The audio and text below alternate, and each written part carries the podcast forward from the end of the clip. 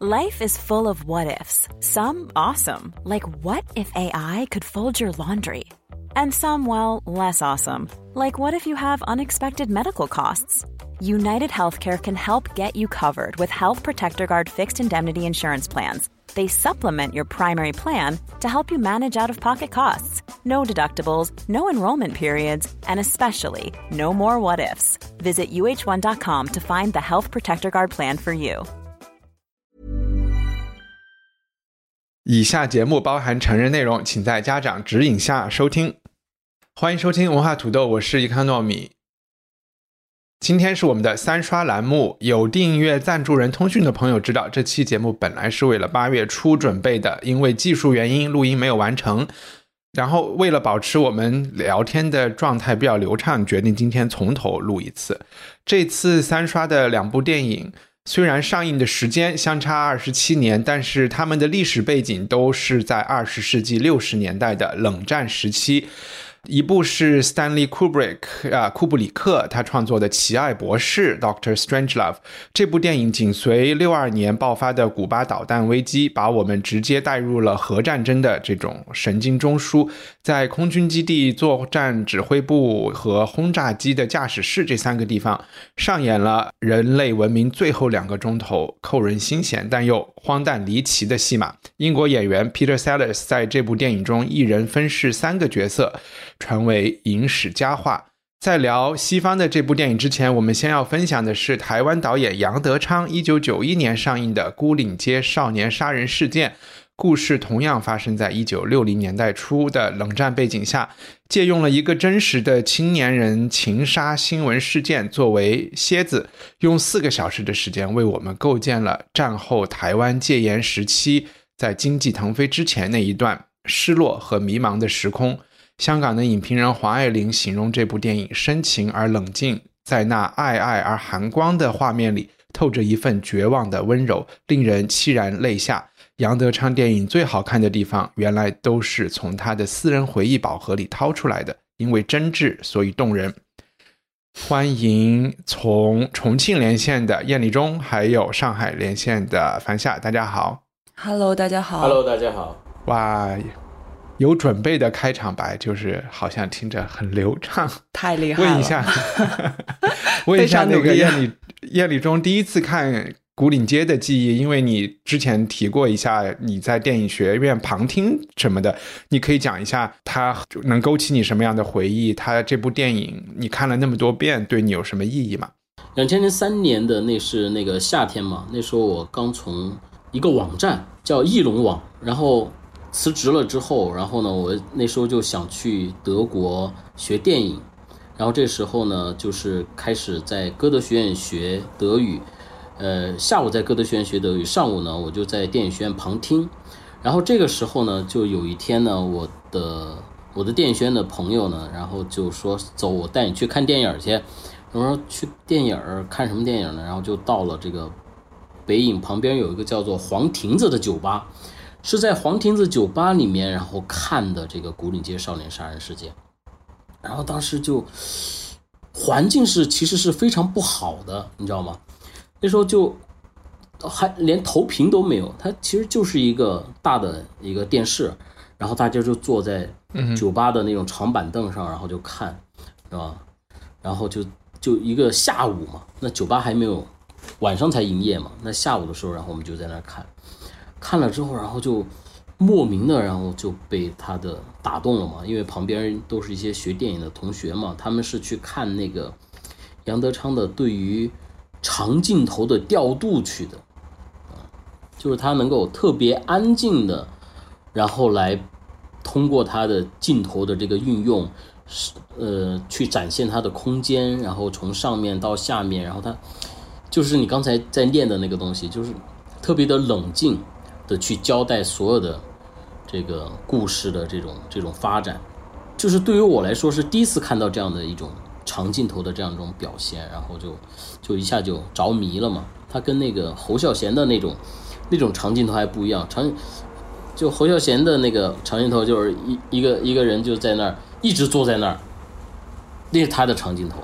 或者是一直哭一边走一边哭，那是他的长镜头。但是杨泽昌的长镜头，他就是他有各种的调度转换，然后呢，从这个角，然后拉到那个角，然后随着人物啊什么的，然后又又有一些故事，然后又进入到这个镜头里面啊，什么这么去去展现啊。但这个只是一个技术层面上的一个东西，但是对于我们来说，感受最深的还是他去表现的那些东西，就那个表现的一种青春期的。躁动也好，幽默也好，或者是说情窦初开的，因为他实际上他杀人是因为爱情嘛，对吧？呃，然后又有那种那种年轻的那种帮会的那样的一些一些元素在里面嘛。就像我们成长的时那个年代和现在的这些小孩是完全不一样的嘛。我觉得我们是一个交接的，因为我是七零后嘛，在我们上小学呀、初中啊时候，那时候还是有一些。学校啊什么的，还是有一些什么帮会啊，嗯，然后你是哪个帮的，我是哪个帮的，然后大家放了学之后，然后真的假的？你你是在东北上的学吗？不是啊，全国应该也有吧？对，因为你你们八零后基本上就没了，你知道吧？我们七零后的那这一波人的话，他的父母还是不管的，基本上都还是什么爷，像我们都是什么爷爷奶奶什么带大啊什么的。呃，所以那个时候就是放了学，我们是不回家的，也没有家长来接的。就包括我上小学的时候，那时候是没有家长来接的。然后放了学之后，然后就去什么地儿打架去了，就会有这种所谓的英雄，呃，他也不叫英雄主义吧，就反正就是就喜欢打架，就躁动嘛，也不学习嘛。就那个场景就是跟我们就古岭街的他所反映的那种场景啊什么的，就跟我们。成长的那个东西就很像嘛，嗯，所以就看着就还是挺过瘾。好呀，呃，我我来简单的介绍一下，这是一个四个小时的电影，我把它呃的情节稍微讲一讲，然后我基本是用的维基百科，因为我觉得别人总结的已经挺好了。这个电影发生在六十年代初期台北市的这个一个叫南海路附近，父亲是公务员，母亲是老师，小学成绩很优秀的主角张震饰演的小四儿。小四啊，他在初中联考意外失常，只好先进了一个叫建中夜校的地方，准备明年插班考回日间部。然而他在学校医务室里认识了一个女同学，叫小明。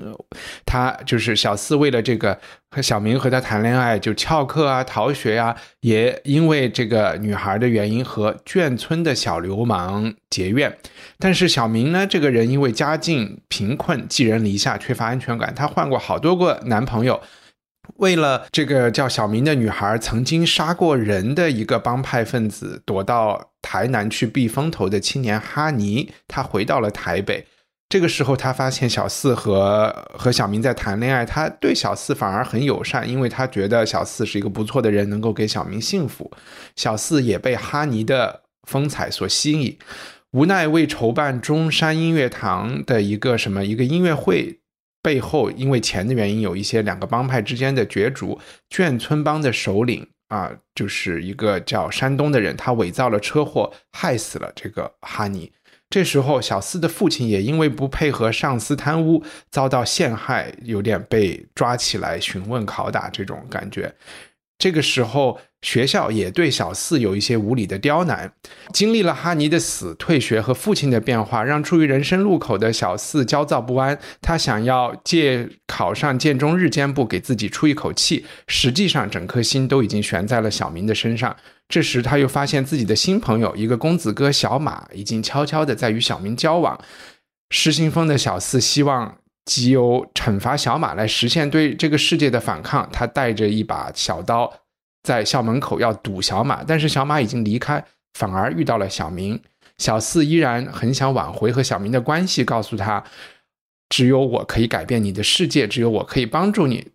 经历人生波折的小明却很冷静地说：“你怎么就是不明白呢？这个世界是不会因为你而改变的，我就好像这个世界是不会为你而改变的。”小四无法忍受这句实话，愤怒之下杀死了小明，并且被捕入狱。然后大概这就是故事的结尾，年轻人的情杀其实就是最末尾的这一段场景。导演是为我们构建了就是所有导致这个情杀之前的这些人物和他们的故事。然后在之前这个上面这一段总结里，可能没有说的特别系统的是，电影里有两个帮派，呃，一个是叫小公园，它代表的是。台湾本土派，另外一个叫两妖拐的这个，他本来是个部队的番号，他代表的是住在眷村村的从大陆来的所谓外省人的后代的帮派。而小四这个角色呢，他家里是从上海搬过来的，但是他自己又是小公园的一部分，所以他是一个关系暧昧，也是永远处在一种十字路口，不知道自己真正的身份是什么的这么一个情况。OK，情节介绍到这里。嗯，凡夏，呃，你还没有没有说话，你可以为大家介绍一下，因为之前聊天的时候，你是稍微说自己对杨德昌不是特别 感冒，或者和他不在一个频道上，你能呃为大家介绍一下杨德昌的背景，然后讲讲你你对这部电影的感受吗？好好，呃，杨德昌其实是被誉为就是台湾的，他跟侯孝贤是台湾新电影的代表人物了，也是这个可能台湾台湾新电影就是说是算是旗手型的人。他其实并不是专业的这个学习电影的出身，他应该是说是一个工科学生，呃，在。台湾和在这个美国都分别取得了这个电机工程的学位。后来他又在美国，在这个他自己的领域内工作了，可能有六七年。据说是有一次在这个西雅图工作的时候，在电影院看到了德国导演赫佐格的电影，深受启发，然后就回回了台湾，毅然回了台湾，决定从事这个电影创作。所以其实可以从他的这个。呃，背景可以看出来，他是一个，我觉得是一个怎么说呢？天赋或者是说，呃，这种激情驱动型的导演吧。那所以他在这个呃回到台湾之后呢，其实先是加入了一些这个就是合拍片，然后后来逐渐的开始有自己的创作。那总共可能他一生创作的电影应该是完整的有七部，还有留有遗憾的，就是在最后他逝世前有一部动画电影已经在制作中了，叫《追风》。那因为他这个病逝，所以没有创作完。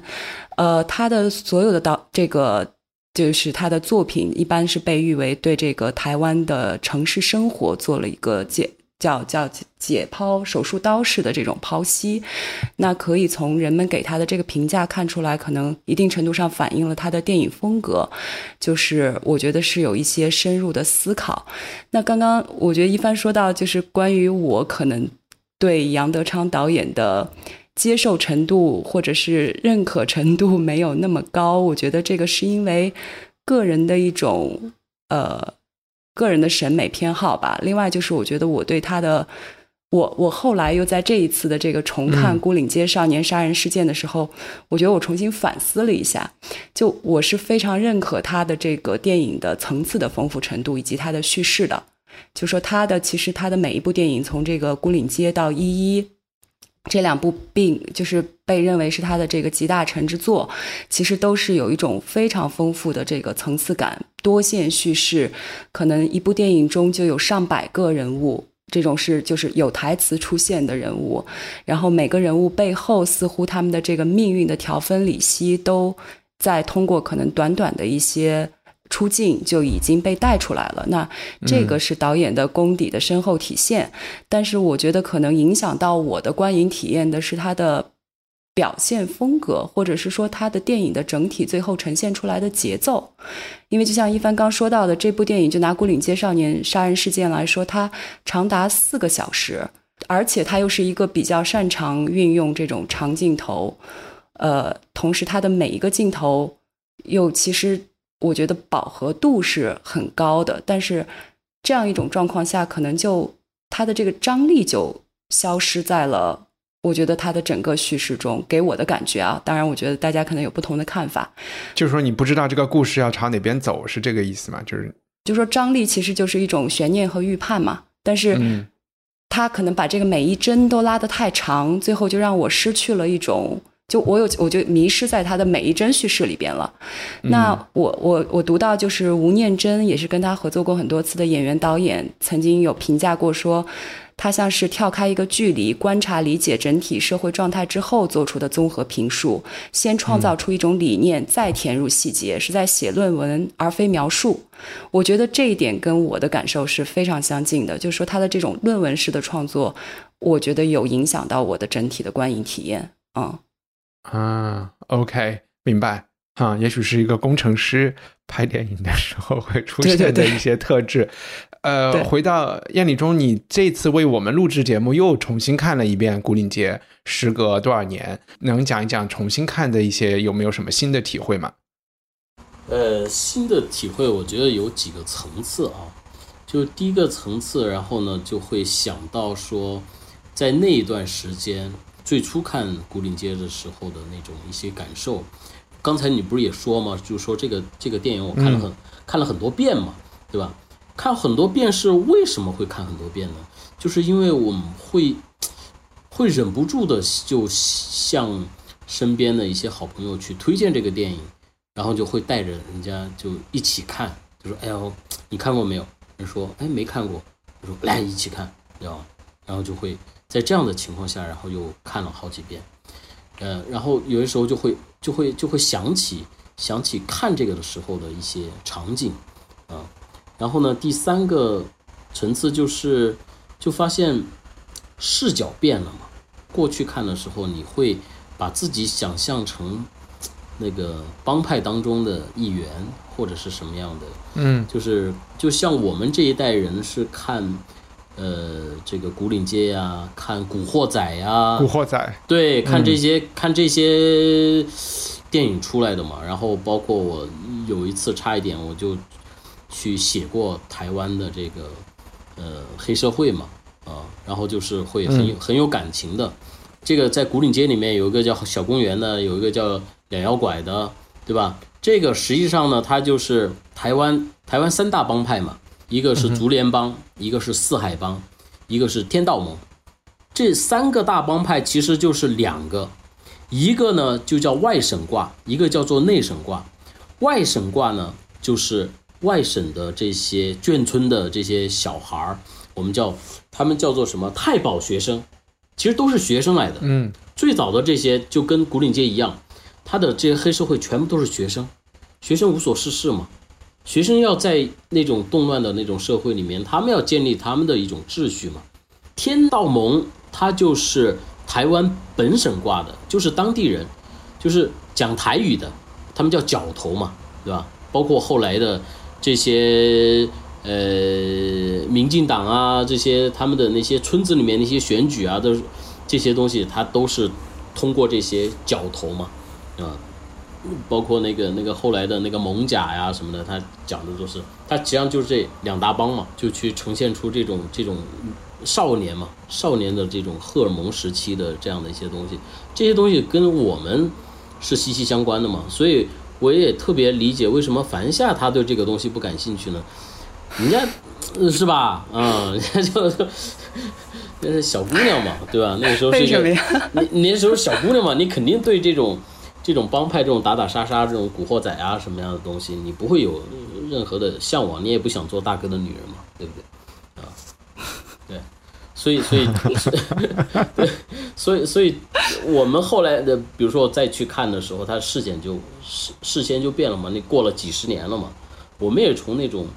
血气方刚的那种小孩，然后现在可能也是就是为人父母啊什么的，就可能会转成这个小四他爸爸那样的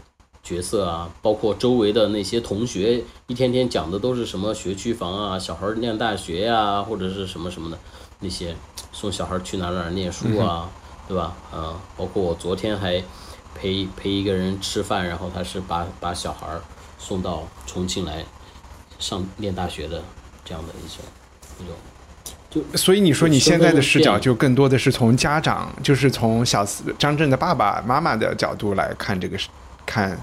对啊，你就你就会有这样多多少少会有这样的一些一些转变嘛，对吧？啊，有趣，对。其实你刚才提到本省外省的时候，这部电影里它其实是一个，嗯，就是对于稍微了解一点台湾历史的人，会它是一个很特定的历史时期。然后导演也是为了为了给观众普及这个历史时期，在一开始的时候，他是有一段开场白的。嗯，呃，樊夏可以帮我们念一下这个开场白吗？然后对。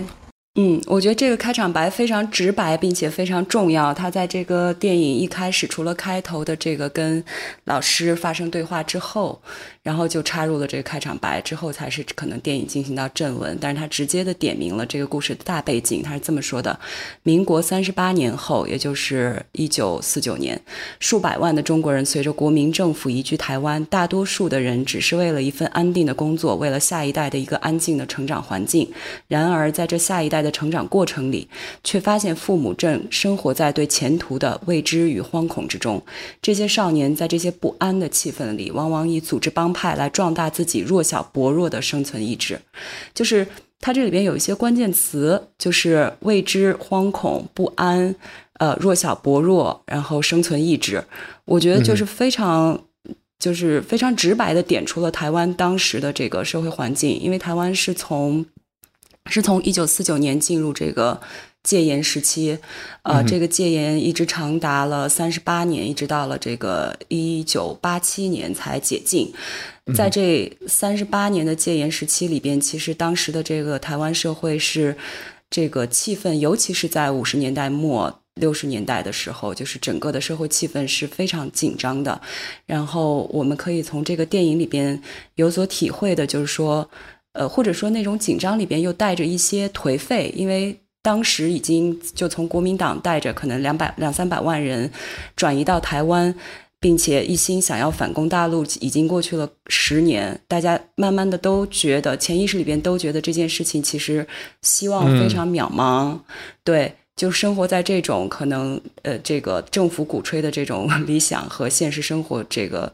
裂缝中间，然后社会里面有一种紧张又有一些颓废的这个气氛，我觉得特别，呃，就是特别抓人的有一个镜头，就是一开篇的时候，就是他们在这个早餐店，然后那个早餐店的老板的女儿，就是在背后读这个被录取名单的时候，有一个我不知道大家有没有印象，就是对那个老板女儿的一个特写镜头，就是她非常颓废、百无聊赖的一个年轻姑娘坐在那儿。然后我我们都不知道他在想什么，但是他整个的那个精神状态，就让人会觉得非常的诧异，但是非常的就是直接能感受到一种一种颓。然后我觉得这是一点。然后另外就是表现的比较直接的，其实就是在电影里边他父亲接受审讯的那一段情节，就是从他父亲突然被几个人从家里带走，然后被关起来，在这个就发生的这种非常呃。压迫性的对话，就这个人反复的问他说：“还有什么要交代的？还有什么要交代的？”到最后，可能他父亲终于就是承受不了这个压力，在别人给他递了一沓这个纸之后，就开始这个镜头就转到他的背影。呃，这个这个我印象特别深，就是他的背影一个这样往前拉的一个推进的镜头，他在奋笔疾书，其实就是在写交代材料。然后这时候他好像还出现了一些幻听，就说：“好了，可以走了。”然后他就回头，回头以后是拍了这个背后的有一个一扇空门，然后这空门拍了，就这个定格镜头还拍了有一段时间，然后有这个外边窗外有树叶落下，但是什么都没有，就整个这个镜头呈现出一种极致的虚无感。然后但是他父亲的脸上，我觉得这个演员演的非常好，就是有一种呃深刻的恐慌。我觉得是整个他父亲当时的那个好像是已经打破了这个第就是直视镜头。就这个表现出他那个人物的一种极端的恐慌，表现得非常直接。然后出来之后呢，又有几个比较绝的，就是我觉得杨德昌整个的这种表现一般是比较，我感觉他一般是比较晦涩的。但是在这一段里边，我觉得他加了一些非常直给的东意境，就是包括可能他出来之后，出来以后在家门口进不去家门，被关在门外，然后在早餐店的时候，呃，自己埋头在吃早餐。然后又突然一个转头，就是又看着镜，我们以为他看着镜头，但是镜头再一转，其实是他跟他妻子的这个对视，两个人脸上那种深刻的一种绝望或者是一种关切啊，我觉得那个表现的把把当时可能社会里边有一波受到这个白色恐怖波及的这样一群人的那种呃生活的状态或者心理的状态、压迫感、恐惧感表现的非常直接，所以这个是。我印象比较深刻的，我觉得非常扣题的几段，对。其实还真的就是说，我们第一次录音到现在就是相隔了一个月。然后刚才你提到父亲，然后呃，燕礼中也说到，现在在看他的视角的变化，从小孩身上变到大人。我现在也是觉得，还真的是张震的爸爸这个角色很有趣，就是他其实是很复杂和值得去分析的。而且在对嗯，樊夏介绍戒严时期的时候。我真的就想到现在的疫情，我不知道你们，因为所谓的戒严，当时就是说党禁、报禁、海禁、出国旅游禁等等等等嘛。嗯，然后那种状态也你也提到，就是说一直说我们是为了要反攻大陆，对吧？因为戒严的头十年还有什么炮打金门啊这样的事情，然后随着这个渺茫，就有点像。就是说，新冠来了，我们是先是禁足，或者是怎么样的很严的这种东西。大家就是想说，OK，我们把这个清零，清零了以后就恢复正常，或者是说，我们就等疫苗出来。那现在疫苗出来了以后，哎，突然又来说还有变种啊，然后这个疫苗也不一定管用。呃，我们也好像是一个长期艰苦卓绝的斗争，然后就导致在这个。所有的事情你都不能有长期的计划，因为你不知道出国旅行还有没有可能。即便是今天可能，下个月突然可能就不可能。然后不同国家对不同国家也在一直变化，生活就在这悬着的感觉，你知道吗？就即便是哪怕是说啊想找工作，你都觉得哎现在是一个找工作的时候吗？好，就是现在是一个开启这种人生计划的时候吗？包括那种。更难想象，在这几年是刚刚开始念大学或者刚要出国念研究生的人，他们的人生也是完全在一种悬着的就是你不敢做大的计划，因为你根本就不知道什么什么时候。比如说，哎呀，我要做一个大的计划，我在呃下个月的什么什么时候，然后我要做一个演出，或者我要做一个展览，做一个活动，或者做一个什么东西，你就不可能。为什么呢？你做这些大的活动，这些计划，做这些东西，你要投入，投入了之后，然后突然什么时候说，哎，这地儿又重新又爆发了，然后它又它又变成中高风险了，然后就没人去了，你也不能去了。而且现现在的话，它就处于处于这么一个，呃，做点小计划啊，好像没事儿，哦，就灰色灰色恐怖时期，不算白色恐怖。对对对对，就真的是有某种联系。所以所以它包括哈，包括为什么古岭街。他那个时候会有帮派，会有那么多帮派，包括他真实的台湾为什么什么，呃，这些竹联帮啊、四好帮啊、什么什么天道盟啊，在那个时候会那么的，他大概会有十万的学生加入帮派，就是因为他动荡啊。他为什么会动荡？因为他的他的家长，他的那些大人，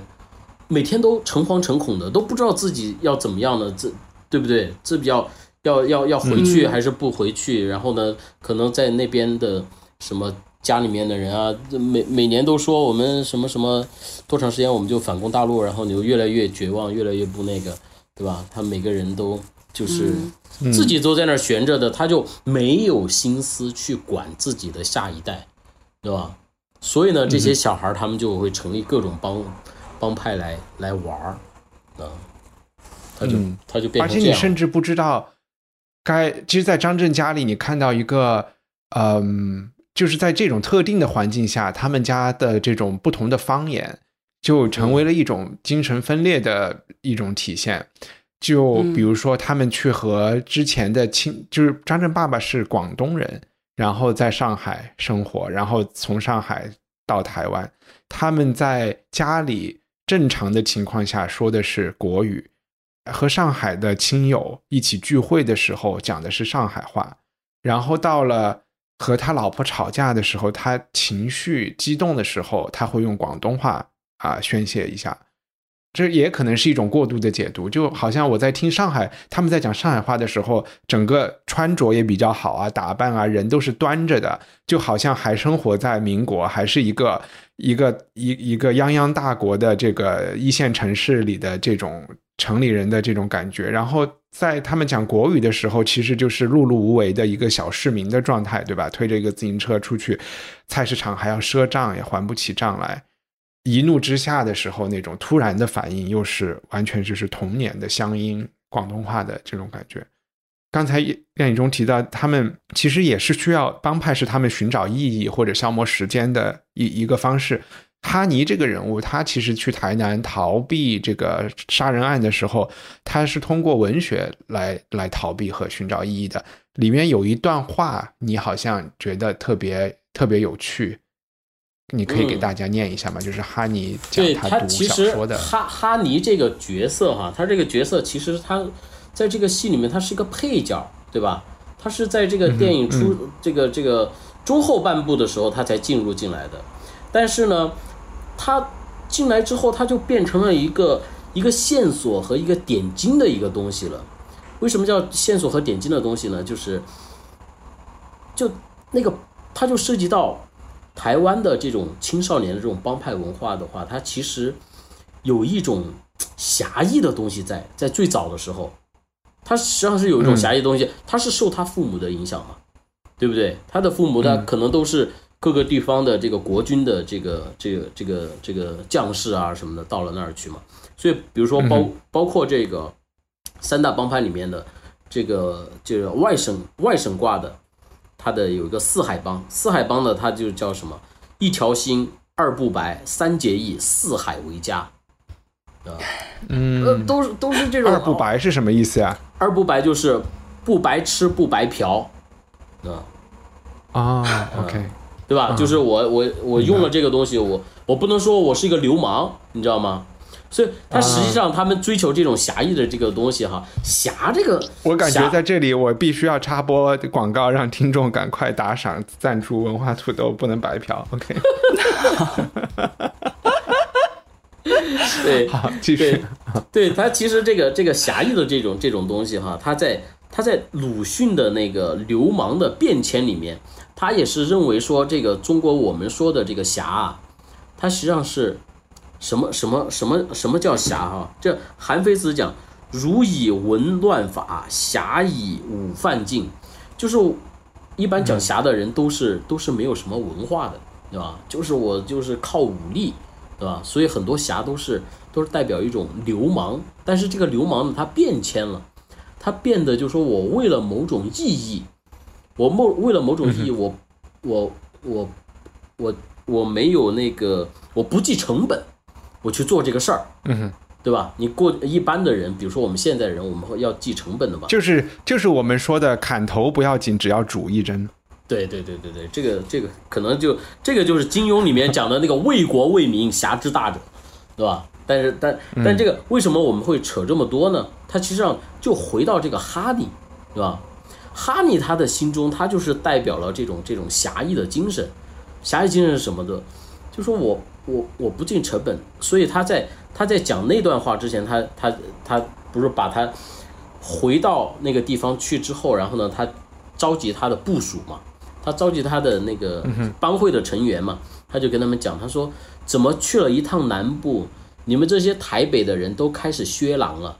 削狼就是土话嘛，就开始找钱了嘛，对吧？你们嗯你大家出来后，你怎么会要找钱呢？对不对？啊，然后呢，他就对他们就是有这种变迁，有这种不满的嘛，对吧？他就违背了他的帮派的一些东西了，所以你会发现说，过去的帮派是在他的混乱当中，他依靠着某种精神，我们成立的某种组织嘛。为什么现在的帮派没了呢？我上次我去香港的时候，跟香港的朋友聊天，然后我说，哎，你们这什么什么，呃，什么什么什么十四 K 还是什么什么那帮会怎么样？他说，哎，他说现在的现在招不到小弟啊，小弟都在家里面玩电动，对吗？就就没有小弟，你还搞什么帮派啊？对吧？那打打杀杀的那老人家都只能坐在坐在茶馆里、冰室里面喝冻鸳鸯了，对不对？啊、所以所以你法治一健全，什么都秩序一好，你就不会有这些东西了嘛，对吧？所以那个那个那讲到那个哈尼那段话哈，我觉得特那段话就、嗯我先把这个话念一下哈，这个台词哈，嗯，我在台北无聊的要命，每天可以看几十部武侠小说。你看他看武侠小说，后来我叫他们去租最后的小说来看，我记得好像全城的人都翘头了，而且到处都放火。他一个人要去赌拿破仑，后来还是被条子抓到。其他的武侠书名我都不记得了，只记得这一本《战争与和平》。嗯，他这个战争与和平的这个东西，你看杨德昌他高明就高明在这个地方，你以为他就是简简单单的就说说这个东西啊？他其实是把战争与和平里面的那个比埃尔，他不是去堵拿破仑嘛？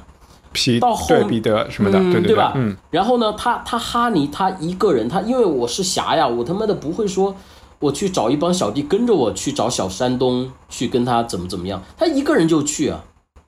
对不对？所以他一个人去找小山东，所以他才被被那个小山东去推去撞车嘛，对不对？嗯，他就去，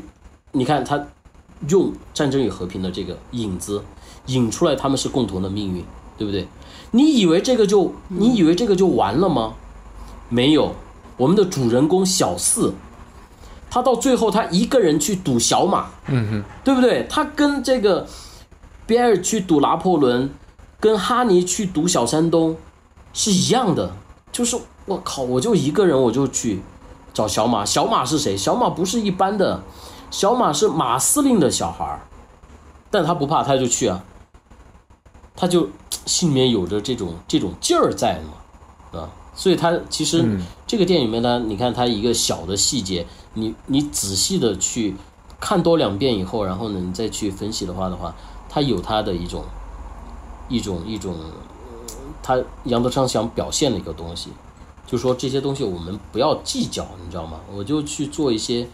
不计代价的一些事情，所以他也，所以你看杨德昌他拍拍电影啊什么的，他他也不会说我要去拍一些什么票房好啊或者怎么怎么样啊，他一辈子他就就拍那么几部，都是他发自内心他想呈现出来的东西，他也没有什么商业片啊，或者朝着那个路线去、去做嘛。我就好奇那个用刚才的那个思维方式，好奇樊夏女生怎么看这一段？就是说，这是就是说用这种浪漫化、呃侠义的精神，然后但是其实最后呈现的是，其实本来导演是看到报纸上是一个命案，对吧？就是一一桩嗯犯罪的事情，然后嗯年轻人的死是很可悲的事情，然后他营造出来的这个故事，他想象的虚构的这个故事，居然上至战争与和平，然后下至这种就是帮派里的江湖义气，他们是为女人吗？也不不一定是女为女人，就是就是反正就是最后他钱作者的这个态度，他有态度吗？或者是怎么样？我觉得他就是展现了一个呃一个多层次的悲剧，因为包括可能刚刚燕老师说到的侠义的这部分，像那个哈尼这个人物，我看到的更多的也是这个人物的悲剧。就是我印象中他那一段话的最后，就是印象最深的，好像是说，呃，是小四问他为什么不写小说，他说啊，还是他自己说，他说可惜书读的不多，写不了嗯东西，好像有这么一句话。这句话对我的触动非常大。我觉得以他这样一个就是可能帮派首领的这个角色，然后嗯经历了杀人、潜逃又返回来，然后能说出这样一句话，我觉得他应该是就人物本身可能是无心的，但是这句话就是我觉得有讲了很多关于这一代人的这一类人的命运。所以哈尼那个单刀去赴会，他是做好了死的准备的，是吗？他甚至是有点寻死的。我觉得他没有哎，我觉得其实并不是说去讲这个人物的命运，他其实是在呈现出一个时代的变化，时代变了，对吧？哈尼说怎么去了一趟南部，你们这些台北的都开始削狼了，流行削狼了，对吧？他讲的是这个时代的变化，这时代就变了，嗯对，有有点让我想起那个那个叫什么？以前也是我们聊到老舍写过一个武侠很短篇，就是一个功夫大师在不教学生了，放弃教学生了，断魂刀啊，然后他就可能是叫断魂刀，他就不教学生，因为他觉得武侠或者是他的那种精神背后的这种习武背后的精神，已经和这个现代社会和呃，比如说放在台湾这里是要成为亚洲四小龙啊，就和这一套东西是格格不入，他嗯。反而会制造再去传下来这种精神，反而是一种自取其辱，或者是尴尬，或者是因为已经在这个武侠的里面，就是说你已经是一个手枪时代了嘛，哈，嗯就好像我已经不是这个 内功的时代了，就对他其实他也并没有去评判，你知道吗？他也没有评判这个好还是那个不好，没有评判，他就说这对，就是这个时代就变了嘛。所以，所以他其实还有那个细节，就是他那天晚上去去一个人去赌小马的时候，他之前在家里面他还问了他姐一个，他问他姐说说姐，他说你你看过《战争与和平》没有？啊，他又提了一个这个，对。所以他是受受哈尼的影响，哈尼又受这个的影响。嗯，对，嗯。樊夏刚才是想说什么？我刚想说，就是为什么我觉得好像那个我没有特别 get 到这个里边所谓侠义的这一点，因为我觉得侠这个东西是有一定是在一个有目的性的语境下，就说你有一定的正义性，或者是比如说你双方是有立场的对立。那你选择了某一种立场之后，可能有一些侠义精神，但我觉得这个孤岭街最绝的就是这里边任何人都没有任何目的性，就整个社会是一种完全迷失的状态，就是你不知道这些人要往哪里去。他是这一个萌芽状态，因为你忘记了，就说这帮这些帮派的他都是小孩来的。他都是青少年，但是就是他们的大背景，就是因为大的背景，这些小朋友他们如此混乱的状态，就是因为大的这个整个社会就是属于一个完全没有目的的目标的状态。我我我觉得当时台湾社会，我觉得这个目的并不是侠，因为侠这个东西也不是说有一个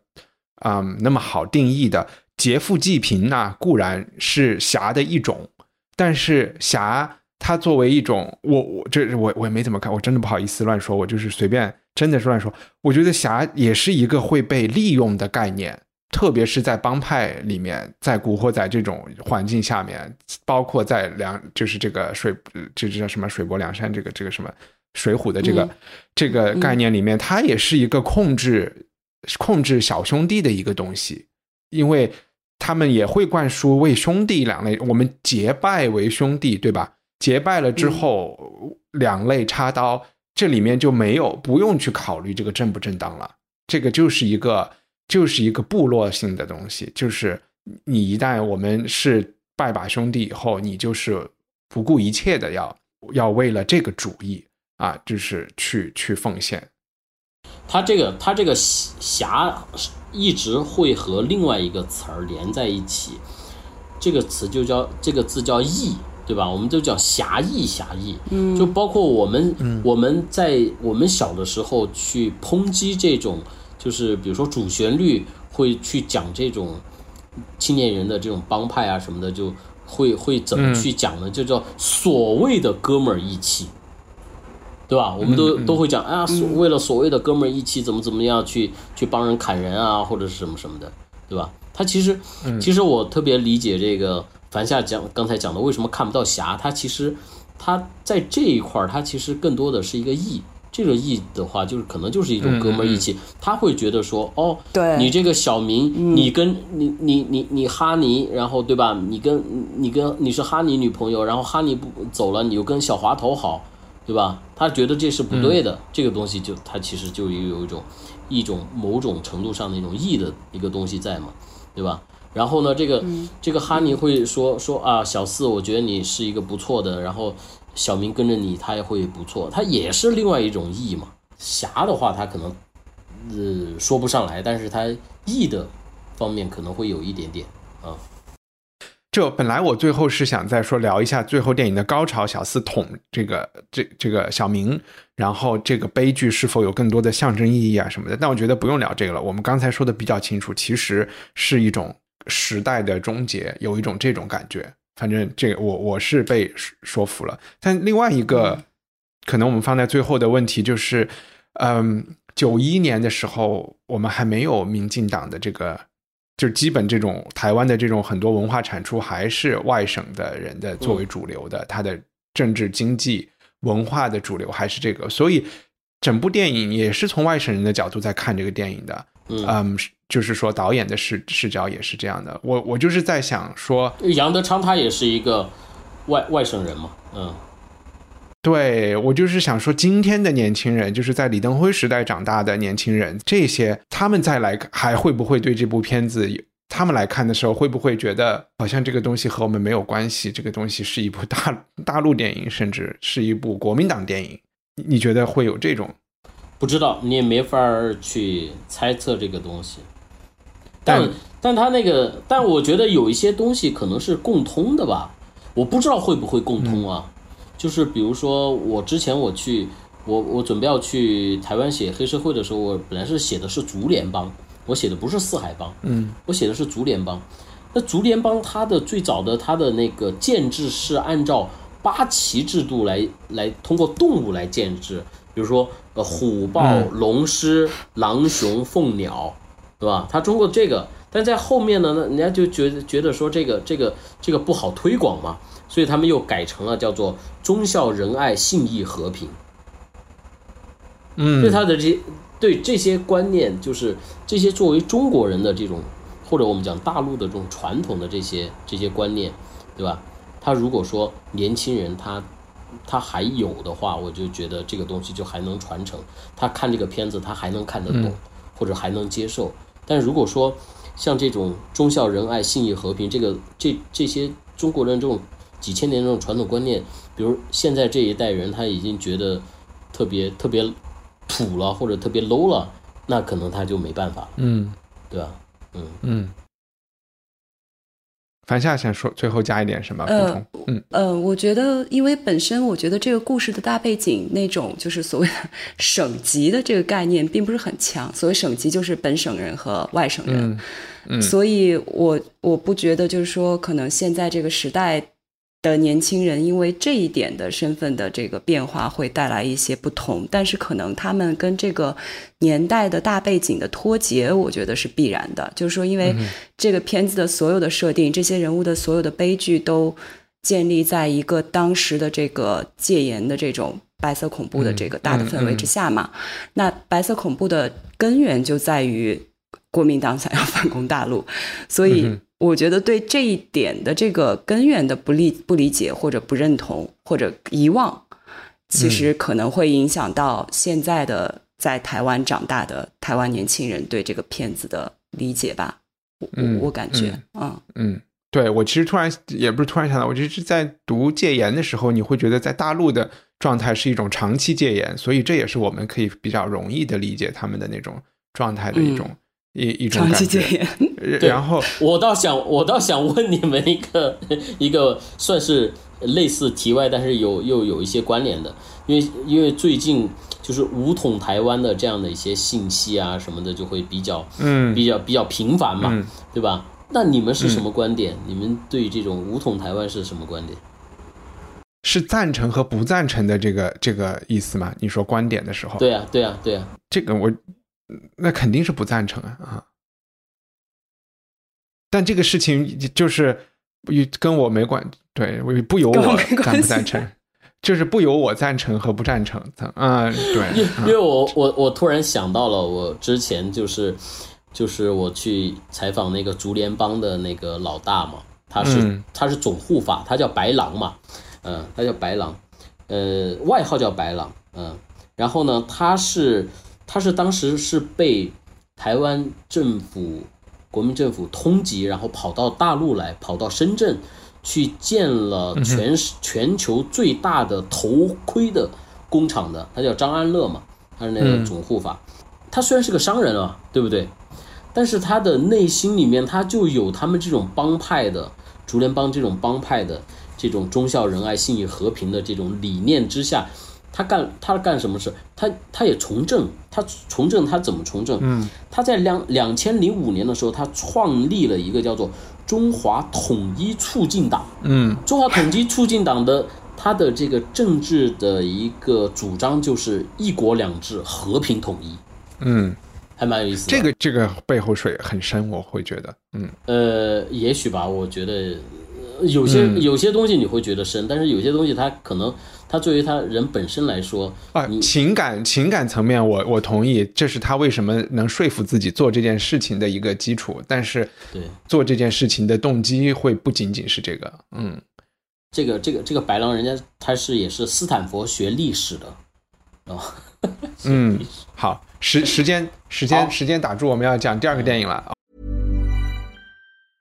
I'm Sandra, and I'm just the professional your small business was looking for. But you didn't hire me because you didn't use LinkedIn jobs. LinkedIn has professionals you can't find anywhere else, including those who aren't actively looking for a new job but might be open to the perfect role, like me. In a given month, over 70% of LinkedIn users don't visit other leading job sites. So if you're not looking on LinkedIn, you'll miss out on great candidates like Sandra. Start hiring professionals like a professional. Post your free job on linkedin.com/people today.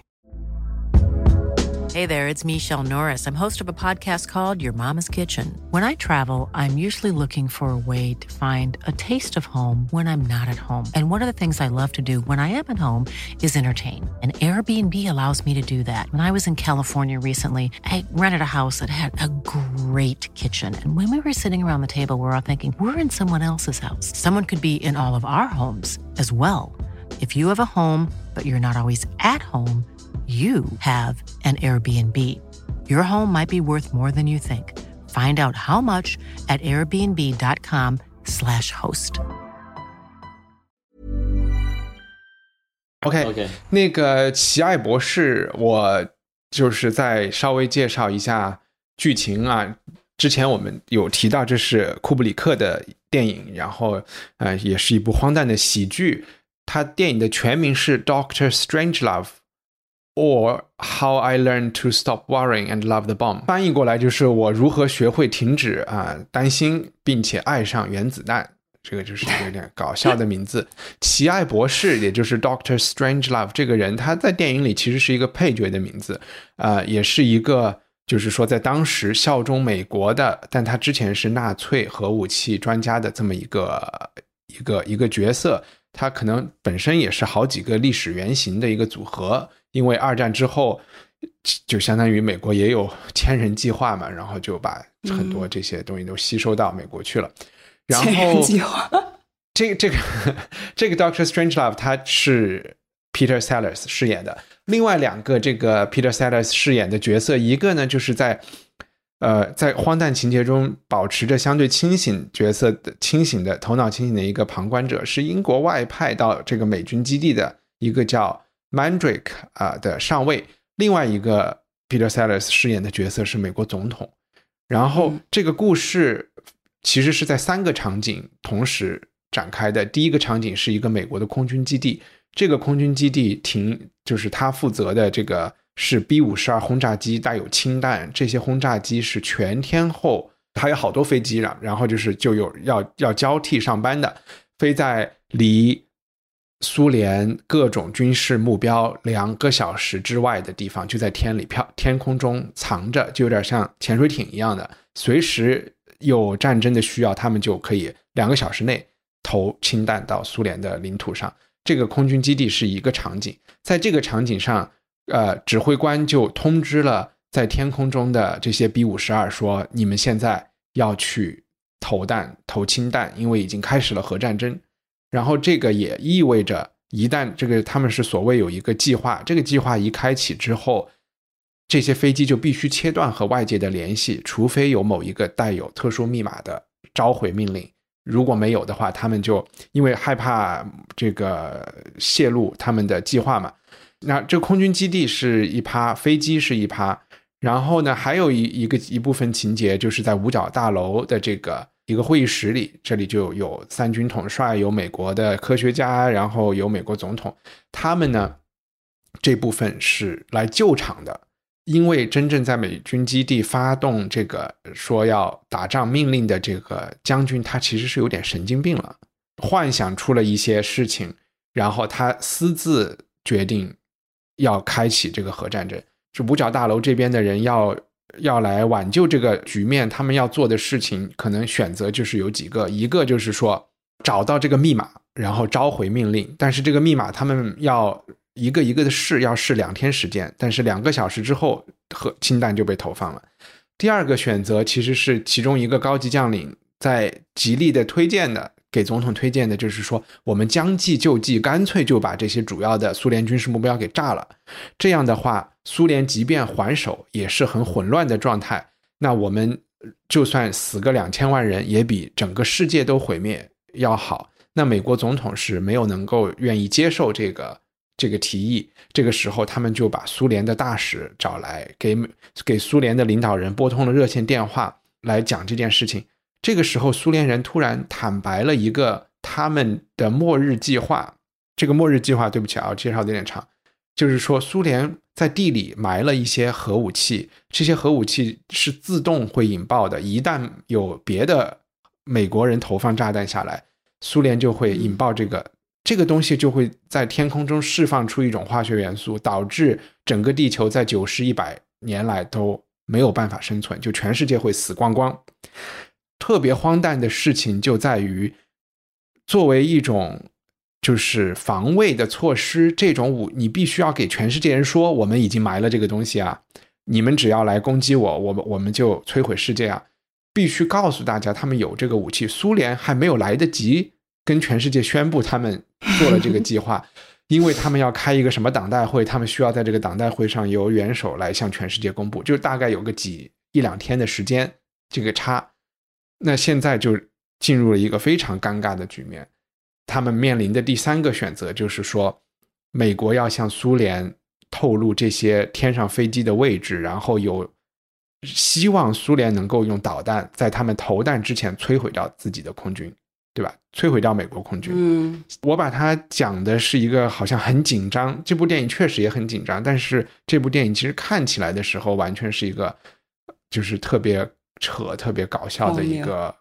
对荒谬讽刺的黑色幽默喜剧。对这个喜剧来的，嗯，它不，它它不能算是喜剧吧？它就就应该更准确的，它是一个黑色幽默。讽刺剧，对对对，讽刺剧，黑色幽默，这个这个是比较准确的。嗯，凡夏可不可以？其实我突然想起来，库布里克拍了很多片子，我们可能大家都看过很多。然后我一时间还真的有点难把这些片子做一个统一，因为有科幻，有古装，有这个军事，还有一些 色情一点的，就 情欲片。对，就是你能你能讲讲，就是这。这部片子和库布里克，我们能找到一个库布里克拍电影的一个线索吗？或者是找不到，找不到。我可太喜欢库布里克了，我觉得他是一个，嗯，很就是聪明到极致的，然后能够在拍电影的时候把自己的聪明和技术手段做到知行合一的这么一个太难得的导演。就是他能够做到这一点，所以他的导那个片子都会给人一种举重若轻的感觉。我觉得就是他和。其他的某些导演的对比就在于，他的电影也总是内涵很丰富或者非常深，但是他不会困扰你，就是他不会用他的内涵去困扰你，他的在这个表现形式上面也会非常的抓人。就是我我可以引用一段话，因为我觉得这个说的非常精准，就是我对库布里克的感受。这个是那个。马龙白兰度评价库布里克，他说他有着非常非同寻常的感知力，敏锐而洞悉人性，精明又智慧，是个创造性的思想者。他从不做简单的重复和堆砌事实，他会充分消化自己所习得的知识，为每一个新的项目带来一种原生的观点和一种节制的热情。我觉得就这段话就是充分概括了库布里克的特点。然后刚刚一帆说到的这个，就是他的。每一个就是，我觉得他在他其实拍的片子也不多，他可能呃七十岁逝世的，呃应该也就拍了十多部片子，但是几乎尝试了所有经典的类型，然后在每一个类型中又几乎都做到了就是呃影史头牌。对，比如说我刚才还说掉了恐怖啊，对对对，恐怖片，比如说《闪灵》，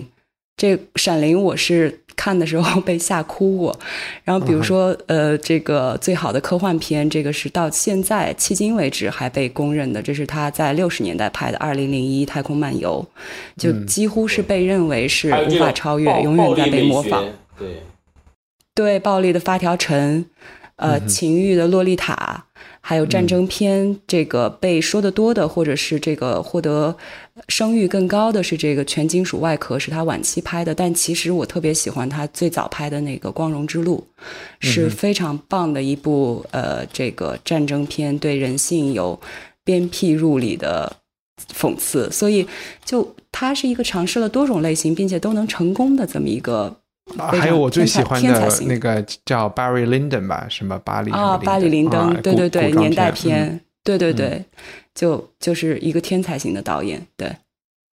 所所以这一部片子可能确实是，呃，我也有读到，应该是就是因为古巴导弹危机等等。其实这在六四年的时候，还有同时还有别的片子是讲类似话题的，好，就是那个 Sydney Lumiere 有一部片子叫 Fail Safe，也是好莱坞的，讲同样，就这个是当时的一种，就有点像九幺幺之后我们有国土安全啊，然后或者是很多类似于这样的呃。讲这种反恐题材的电影，可能在那个时候冷战的时候，这种核对抗就是一个主流的题材。当然，我觉得库布里克就是他应该是先把它当证据拍，或者在策划，想着想着觉得这件事情只能用只只能用呃讽刺黑色幽默来才能搞定。我们就是我看完这部电影以后，觉得特别成立，这个事情就是一个很荒诞的事情。但是 我想在。库布里克做之前，你要来说我们要来开一个核战争的玩笑，就好像如果今天我我突然提议啊，我们为了纪念汶川地震开一个黑色幽默片，就你会觉得是一个不可思议的事情。但是当一个人把它执行出来了以后，你又会觉得哇，它必然就是一个只能，反正我我有一个这个感觉，就是好像是天经地义的。这可能是一个片子拍的特别成功的一个。定义或者是一个特质吧，就是你会觉得它本来就应该是这样的。这个话题没有办法从别的角度来讲。Anyway，呃，因为它的特点是幽默，或者是呃，不是有黑色幽默嘛，所以我们可以大家聊一聊，就是你在看的时候有哪些场景是让你或者是捧腹，或者是哭笑不得，或者是就是集中体现这种黑色幽默的。要不然，燕礼中，你你先开始分享。我先说一下这个黑色幽默吧。呃，就刚才刚才刚才我我我抢话嘛，就是一帆说说这是个喜剧，喜剧跟黑色幽默是非常的不一样的啊。因为黑色幽默是它是把喜剧的意象和悲剧的意象给它结合起来，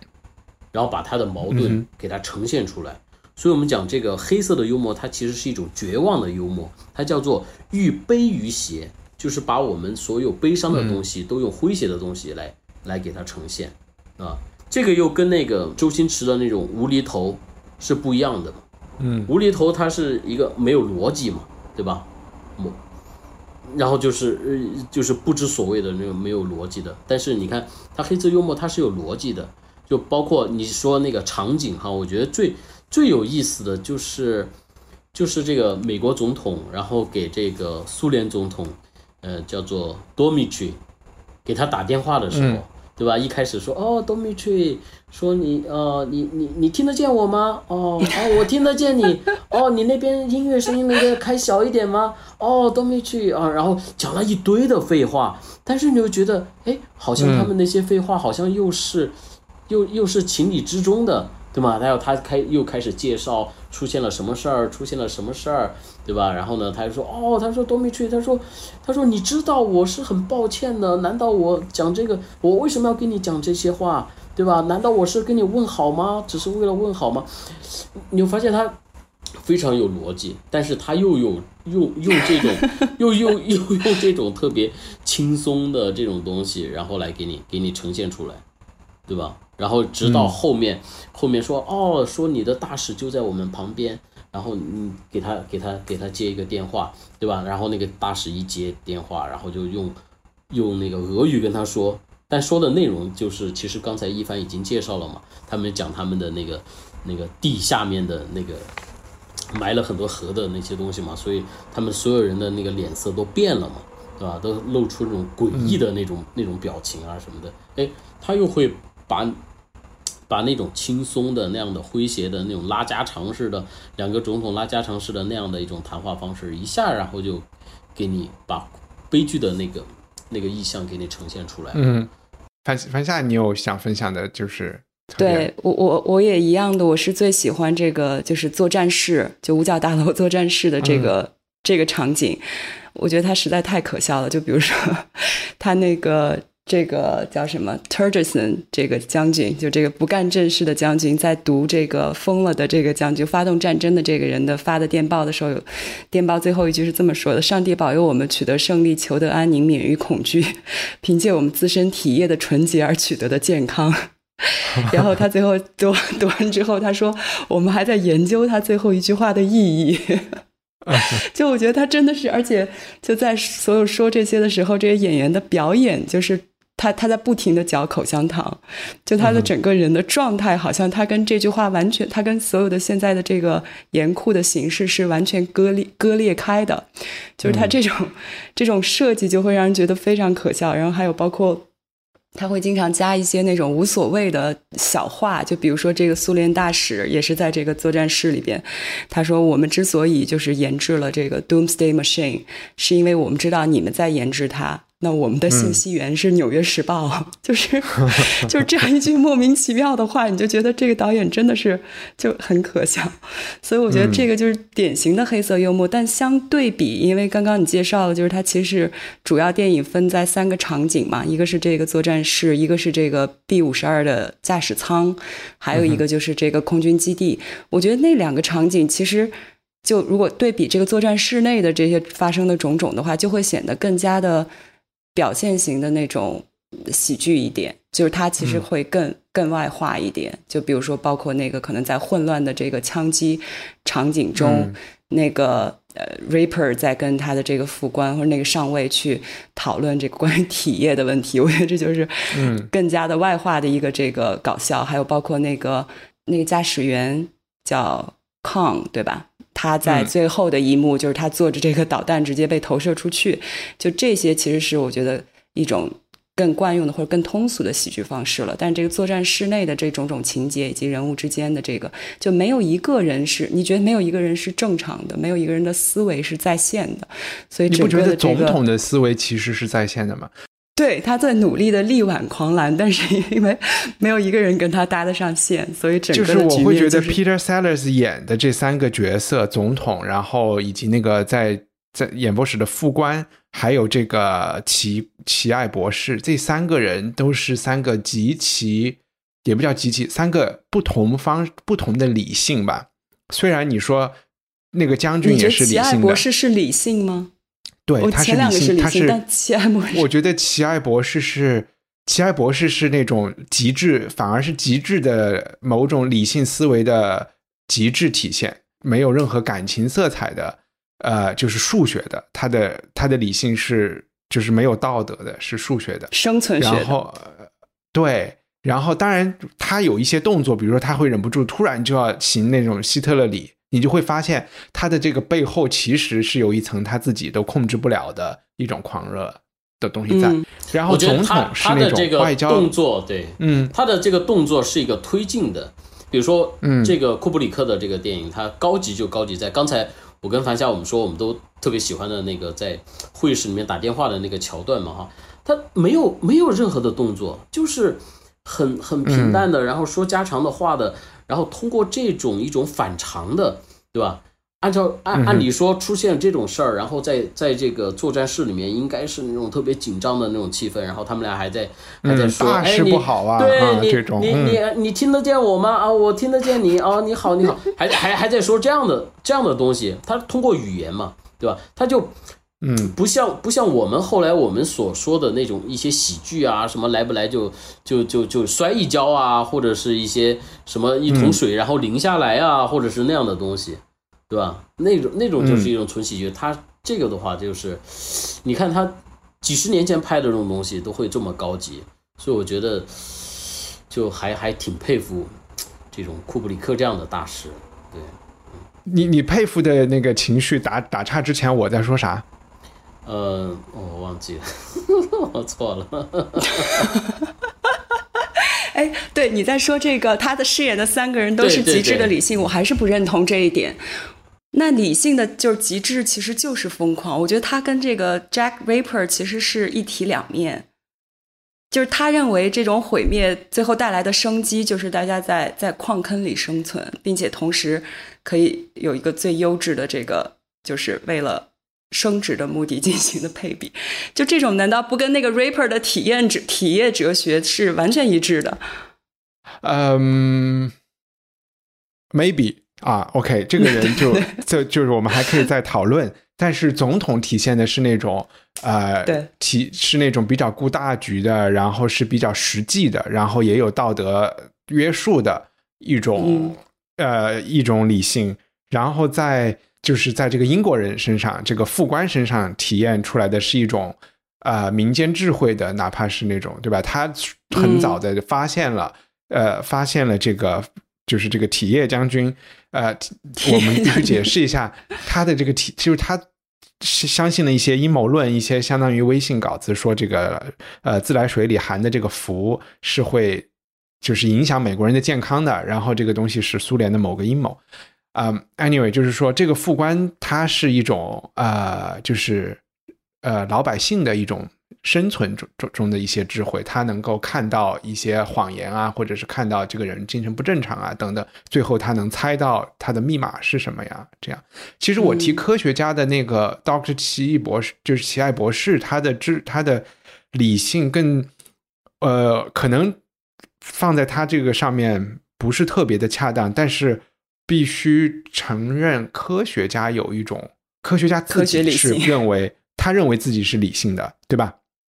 然后我们科学家认为自己做的事情，就像说某，就像说啊，所谓的又用新冠来说，就是所有这种研究流行病学的科学家，绝对认为自己是理性科学和为人类的福祉在工作的，对吧？他们会觉得自己是在做一件特别正当正义的事情，但是他们的如果他们犯一些错误，就会给人类带来就是灭顶之灾。就和这些研究研究物理的人最后搞出了原子弹一样嘛，就是在嗯一群都在念经的中世纪社会，它肯定有很多愚昧黑暗的地方，但是它是不会带来气候变暖和核战争的这种威威胁的。但是当你走走向这种科学的思维的时候，哎，你这这也是一个比较。也不是什么新鲜的，也不是什么新鲜的观点，我就只是想说科学家是有一种，我我我我是觉得说这个理性的这个东西，它其实很难探讨的。任何一个疯子，他也会觉得自己是理性的，他也觉得自己是有道理的，对吧？希特勒他也觉得我是有道理的，对不对？我是一个理性的，我应该怎么怎么样，对吧？希特勒和奇爱博士有什么区别？他也没有什么区别，每个人都觉得自己。没有任何人会觉得，哎呀，我是一个疯狂的人，我的想法是疯狂的。他肯定不会这样，他都是觉得在这种理性。但是只不过呢，就是呈现出，就是说你，比如说像像塔利班，他也觉得自己是理性。你你你说的是另外一个意思，对，对我们说的稍微有点不一样。我觉得我讲的理性是说，可能还是讲的这种做实验啊，然后来呃也就是。收集大自然的数据啊，来发现自然的规则啊，然后来改造自然啊，就是这种传统科学传统。你说的那种是没有任何人觉得自己是疯子，就每个人都会觉得自己是正当的。但是他的这种正当，其实写在纸上是可以找到他的漏洞的。就是比如说这个体液的这个，他这个科学这个体液将军相信的谬论。我们是可以和他坐下来，慢慢的跟他分析出来，你到底错在了哪一个环节的。即便他自己内心感受觉得自己很正当，他也会觉得你是被蒙蒙蔽的人。但是是可以分析的。我我在我在看看这个美国片啊，或者是这种国外的电影啊什么的，经常有一种感觉，嗯，什么感觉呢？我特别容易被坏人的理论说服。我觉得他们讲的都好深，我觉得他们都讲灭是吧？对，我觉得他们讲的都特别的深刻，你知道吗？然后特别的理性，特别的文明，特别有礼貌，然后呢，特别特别有那种思辨的那种深邃的那种那种那种想法在，他就跟国内这种不一样。反派他们反派 反派的想法就是一个，哎，特别我觉得我们好像聊过这个话题，是吧？我们是不是聊过这个话题？就是说，从漫威的某一个年，是就是漫威从某一年开始，就试图给所有的这个反派角色证明，嗯，然后就建设了一个庞大的世界观，在这个世界观中，每一个反派都有自己不可告人的苦衷，然后都是有充分的理由，嗯，去行使这些。对我，我觉得就是我们又扯远了。人性复杂的，人性是复杂。你们刚才讲打电话，其实还有一个电话情节特别逗，就是这个 Turgeson 将军接他情妇的电话，也是不过是异曲同工，也是在相当紧张的时候出现了一个特特别家长里短的电话，还特别浪费时间。然后呃，还有一个，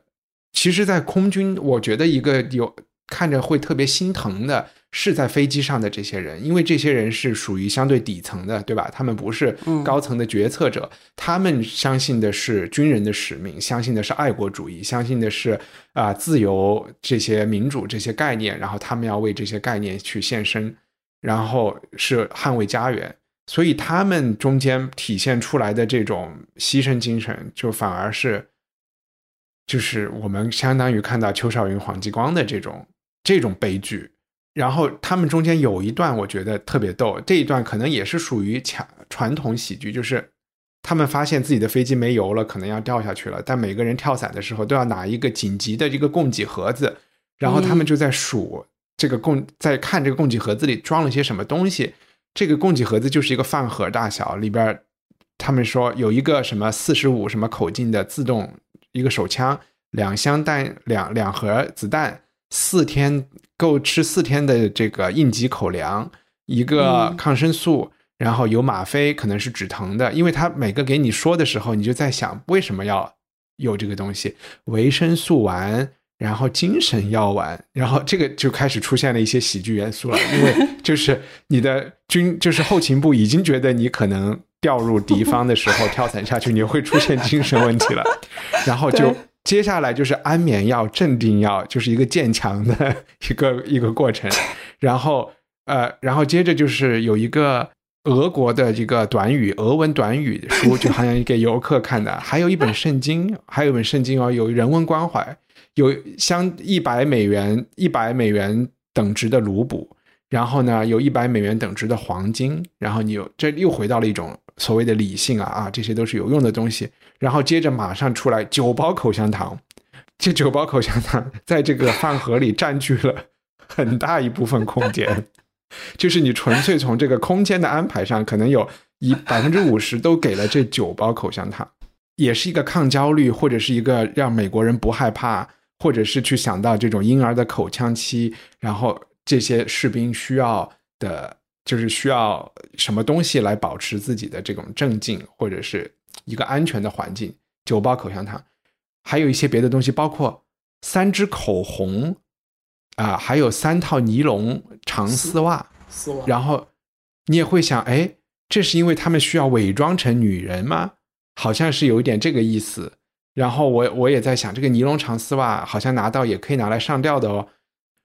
就是它完全是一个罗列式的清单，就可以让你的脑筋里。那个演员也是表演的非常好，就是会让你的脑筋里有很多的内心戏，然后就开始。我在这里听到那个口香糖的时候，就是突然就就爆笑了。然后他最后有一句话说：“这一盒东西真的，其实如果我们要去拉斯维加斯，要度个要要放几天假，一个长周末，也是一一盒很好的供给。”这段还有一个呃背景小故事，就是其实这个原的原来的台词是。这些东西足够在达拉斯过一个好周末。后来因为呃，这个电影本来原定的上映日是那个肯尼迪被刺杀的那天啊！哦天哪！对，而且他是在达拉斯被刺的。政治不正确了，对对对。对对对，后来就把这个改成了 Vegas。对啊，那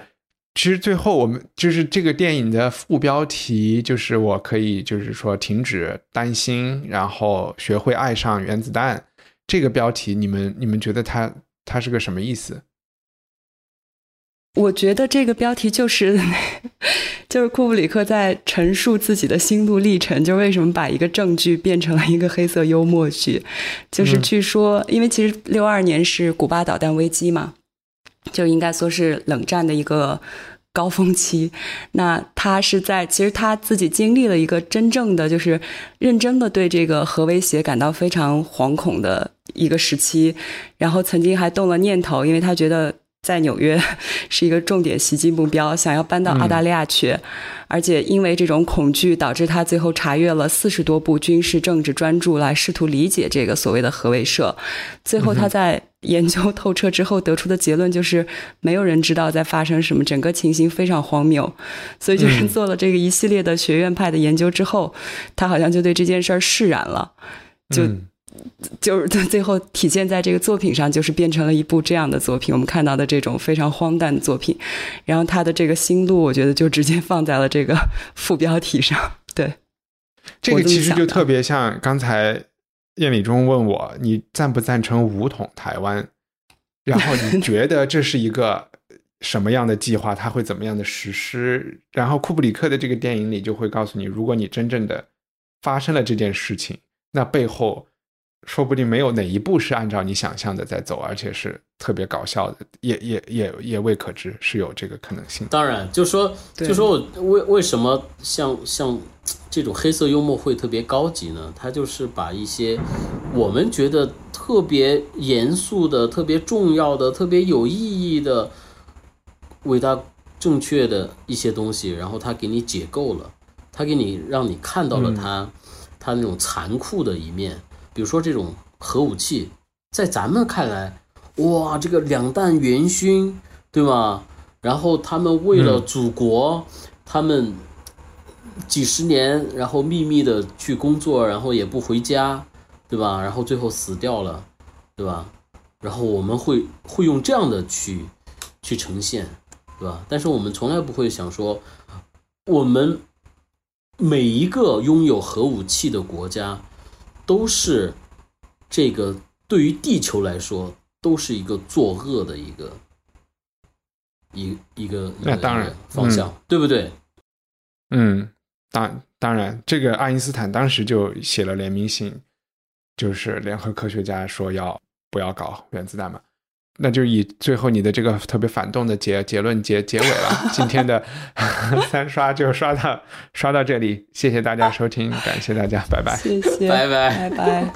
希望你喜欢这期节目，在我们的 show notes 里，你可以找到更多相关信息和链接。在我们的官网上，赞助人可以免费收听 Unpack 系列，每月分享一部经典非虚构作品。我们的官网是 culturepotato 点 com。Planning for your next trip? Elevate your travel style with Quince. Quince has all the jet setting essentials you'll want for your next getaway, like European linen, premium luggage options, buttery soft Italian leather bags, and so much more. And is all priced at 50 to 80% less than similar brands. Plus, Quince only works with factories that use safe and ethical manufacturing practices. Pack your bags with high-quality essentials you'll be wearing for vacations to come with Quince. Go to quince.com/pack for free shipping and 365-day returns.